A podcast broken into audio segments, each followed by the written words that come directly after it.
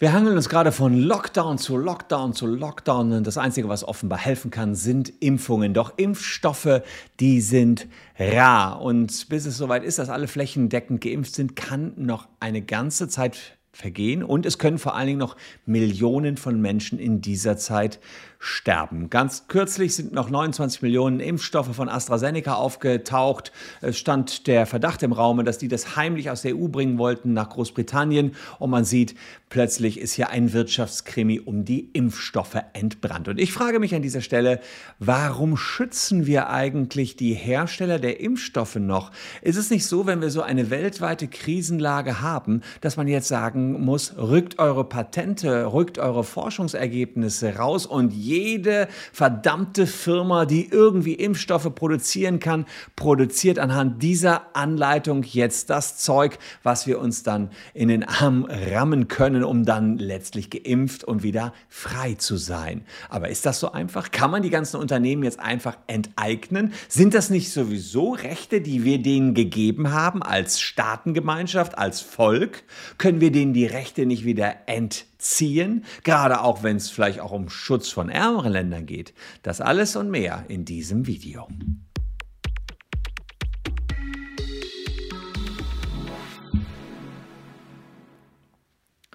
Hallo, ich bin Christian Solmecke, Rechtsanwalt und Partner der Kölner Medienrechtskanzlei Wildebeuger und Solmecke und lasst gern ein Abo für diesen Kanal da, falls euch rechtliche Themen interessieren.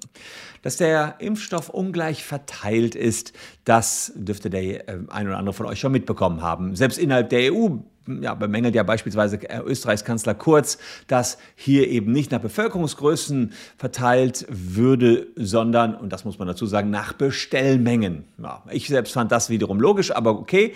Ähm, schlimmer ist es, wenn wir gar nicht erst dazu kommen, dass wir irgendwas bestellen konnten und wenn gar nichts erst da ist. Warum ist nichts da? Weil möglicherweise die Unternehmen, die die großen Gewinne jetzt machen mit diesen Impfstoffen, die Impfstoffe noch zurückhalten oder eben nur schleppend Kooperationen schließen mit denjenigen, die solche Impfstoffe produzieren können. Da könnte man natürlich auf die Idee kommen, wie wäre es denn, wenn BioNTech, Pfizer, Moderna, AstraZeneca, Johnson Johnson einfach mal ihre Patente frei freigeben würden, sodass wir noch billiger, noch viel verfügbarer diese Impfstoffe produzieren könnten, dass nicht nur die Länder mit den dicksten Geldbeuteln sich impfen könnten und äh, alle eben eine Impfung bekommen. Denn eins ist natürlich auch ein Trugschluss, wenn wir es nicht schaffen, auch die dritte Weltländer mit Impfstoffen zu versorgen, dann entstehen da wieder Mutationen noch und nöcher, die sowieso wieder auf uns zurückschlagen. Wir müssen daran denken, dass es ja, glaube ich, mal eine, was war es, eine Fledermaus äh, in, irgendwo in China, in Wuhan, die für das alles hier gesorgt hat.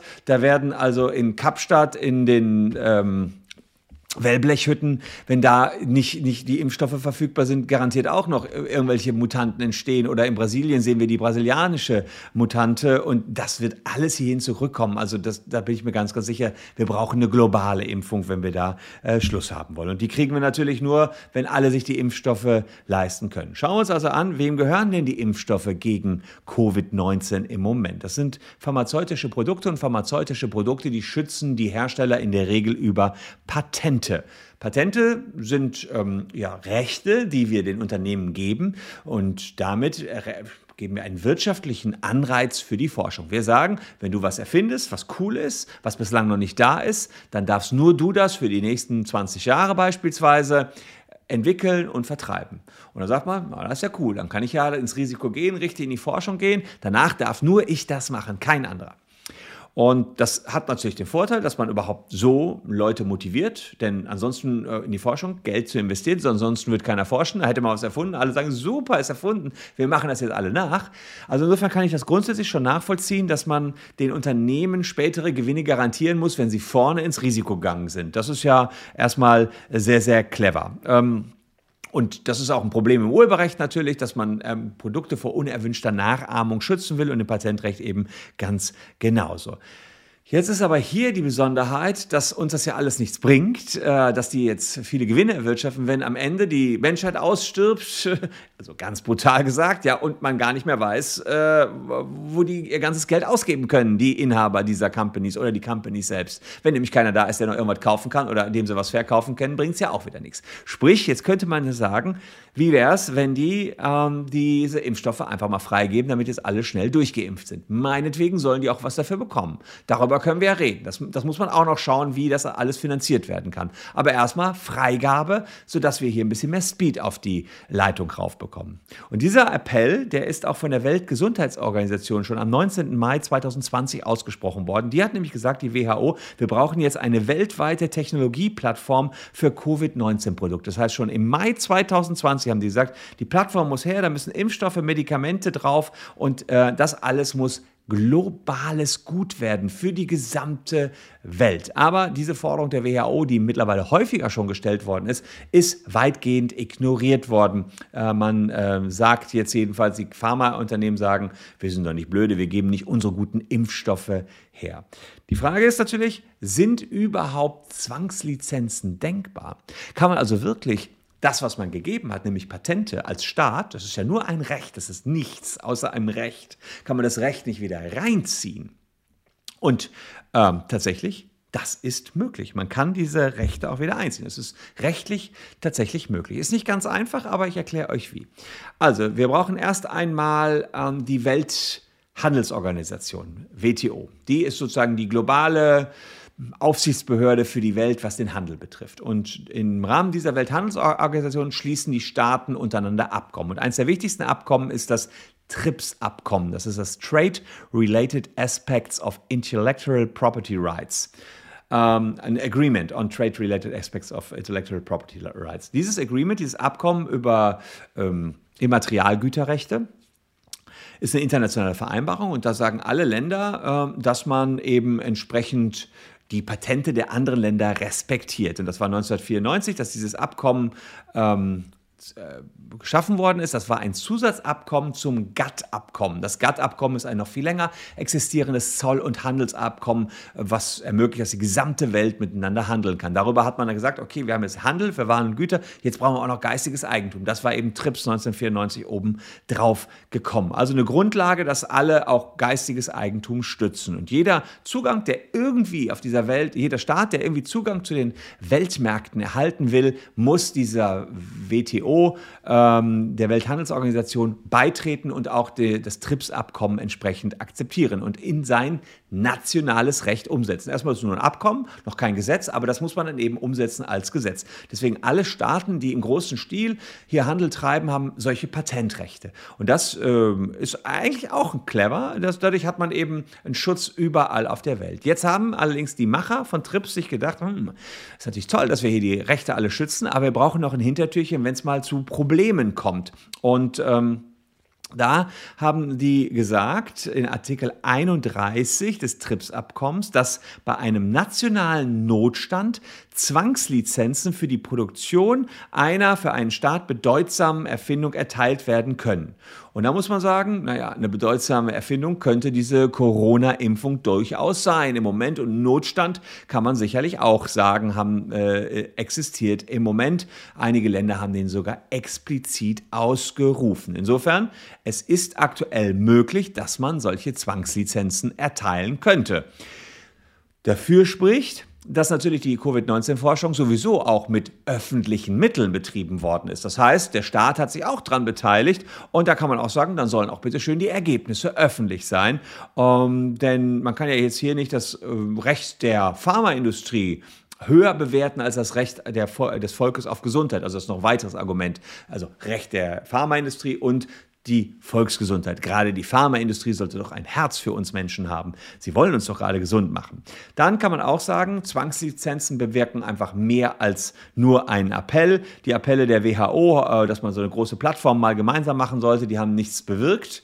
Äh, wenn man jetzt allerdings diese Impfstoffe freigibt, dann würde das sehr schnell etwas bewirken. Es gab auch eine äh, Initiative, Covid-19 Vaccines Global Access, COVAX heißt die. Ähm, die soll, da sind, ich glaube, 20 Milliarden oder so, also jedenfalls einige Milliarden drin. Damit sollen auch äh, ärmere Länder Zugang überhaupt zu Impfstoffen haben. Aber das ist, sagen wir mal, ein Fliegenschiss zu dem, was wir Länder in Europa an Impfstoffen uns anschaffen können im Vergleich zu anderen Ländern. Also diese Zwangslizenzen betrachte ich schon mit Blick auf die dritte Welt und die Probleme, die nachher wieder zu uns kommen sollen, aber natürlich auch möglicherweise mit Blick auf uns selbst. Hätten wir nicht die Companies, die hier im großen Stil das ganze Zeug produzieren könnten? Also das alles spreche dafür, dass man Zwangslizenz macht. Aber was, das kann man sich auch überlegen, spricht dagegen, dass wir jetzt diese theoretisch möglichen, nach 31 TRIPS-Abkommen möglichen Zwangslizenzen geben. Naja, letztlich Patente, das habe ich eingangs erwähnt, sind ein Ansporn für Forschung und Innovation für die Zukunft. Wenn wir so etwas machen, wissen wir natürlich, da würde kein Konzern mehr seine Milliarden da reinstecken, um noch in irgendwas zu forschen. Keins Konzern weiß ich auch nicht, denn irgendwovon müssen die auch noch leben. Und es ist ja ganz, ganz selten, dass ihnen was weggenommen wird. Vielleicht müsste man da die Gesetze nochmal anpassen. Dann ist es natürlich so, äh, dass die Zwangslizenzen ja, für Impfstoffe jetzt auch nicht dazu führen, dass sofort jede Firma das Zeug produzieren kann. Das ist ein ziemlich komplizierter Prozess. Das heißt, die Zwangslizenzen führen jetzt auch nicht dazu, dass saubere Impfstoffe produziert werden. Derjenige, der so einen Impfstoff erfunden hat, kennt sich normalerweise auch sehr gut damit aus und produziert dann auch gutes Zeug.